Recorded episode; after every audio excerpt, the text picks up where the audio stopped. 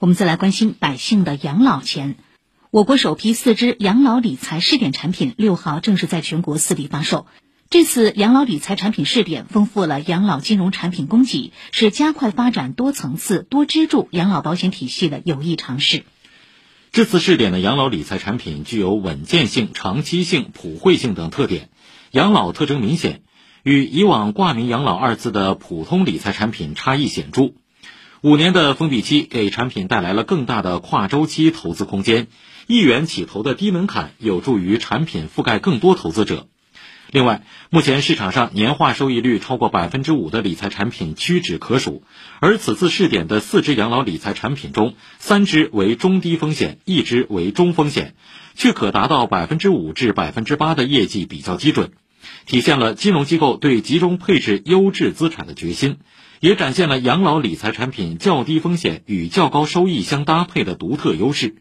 此外，养老理财还设置了提前赎回机制和分红机制，因患大病等特殊情况可以申请提前赎回，体现了人文关怀。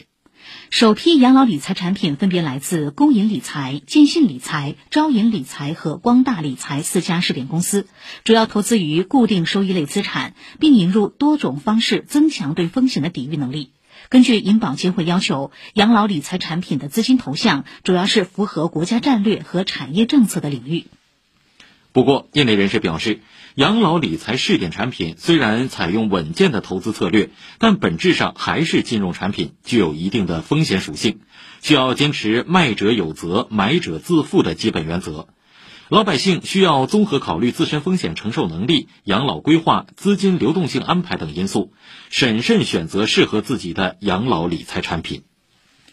上世纪九十年代中期，我国建立了三大支柱组成的城镇职工养老保险制度。第一支柱为社会统筹加个人账户的基本养老金，第二支柱为企业年金，第三支柱为自愿性个人养老储蓄。当前与第一支柱和第二支柱养老保险相比，我国第三支柱养老保险发展较为滞后。近年来，虽有养老目标基金发行、专属商业养老保险试点，但养老金融产品总体种类较少、规模较小、认知度不够，仍有较大的发展潜力。扩大第三支柱版图，一方面需要金融机构创新形式，加强风控，优化资产配置。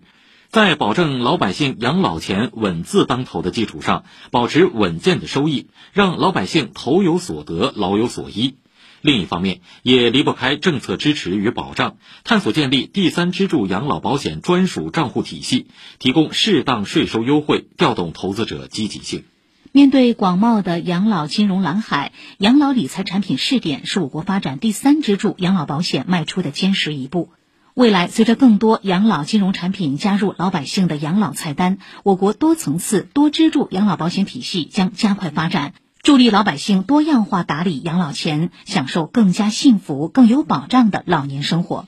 以上是财经早餐会。